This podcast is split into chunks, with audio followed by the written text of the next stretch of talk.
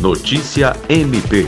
A Procuradoria-Geral de Justiça do Ministério Público do Estado do Acre ingressou nesta segunda-feira, dia 5, data em que o Brasil celebra o aniversário da Constituição Cidadã de 1988 com uma ação direta de inconstitucionalidade em face à Lei Estadual número 3546 de 2020, que impede a suspensão, mesmo que momentânea e necessária, de atividades presenciais em igrejas e templos religiosos em períodos de calamidade pública de toda e qualquer natureza. A peça foi redigida e assinada pelo Procurador-Geral Adjunto para Assuntos Jurídicos, Sami Barbosa Lopes.